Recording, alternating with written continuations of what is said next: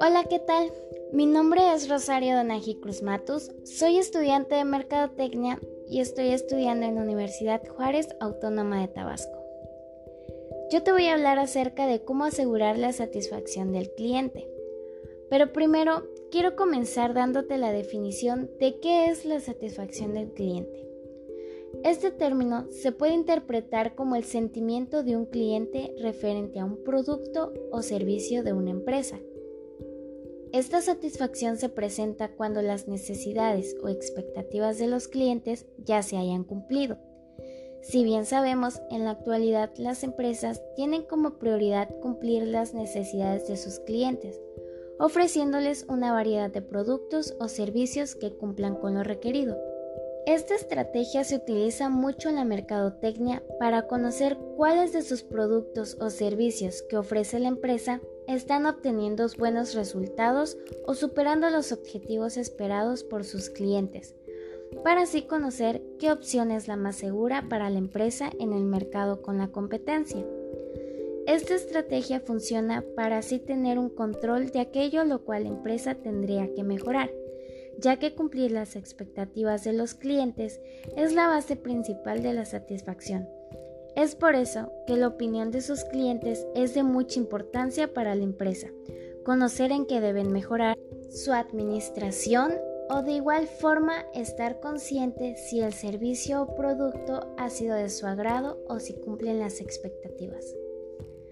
A continuación te voy a enumerar las razones principales que debes tener si trabajas en una empresa o quieres formar una empresa. Y para esto conocer la satisfacción del cliente. El primer punto es indicar las intenciones de compra.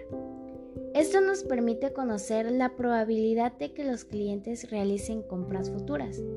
¿Y cómo podemos conocer este dato? Bien, por las opiniones de nuestros clientes conocer si es de su agrado y qué esperan más adelante del producto o servicio que ofreces. Punto número 2. Destacar con nuestra competencia.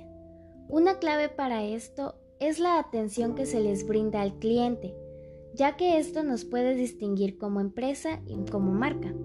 Crear una reputación. A esto se le conoce como estrategia comercial. Esto aseguraría la lealtad de los clientes y la recomendación con otras personas. Punto número 3. Evitar la pérdida de clientes. Este factor es muy importante para cada empresa, ya que para evitar esto debemos tener en cuenta que lo importante es brindar una buena atención, que los productos no sean de mala calidad y que las instalaciones estén en buen estado, ya que esto, sin importar que nuestros productos con la competencia tengan un precio más elevado o sean más económicos, va a hacer que tú tengas como empresa una buena reputación debido a, su, a la atención que se les brinde. Esto te va a distinguir entre toda la competencia. Punto número 4. El ciclo de vida. Esto se compone por fases y la primera es la adquisición. Aquí es donde el cliente adquiere por primera vez el producto. Como segundo tenemos la conversión, y esto se refiere cuando el cliente ya ha probado el producto y fue de su agrado. Como tercera fase tenemos el crecimiento. Esta es la recomendación de los nuevos clientes. Y por último, la reactivación.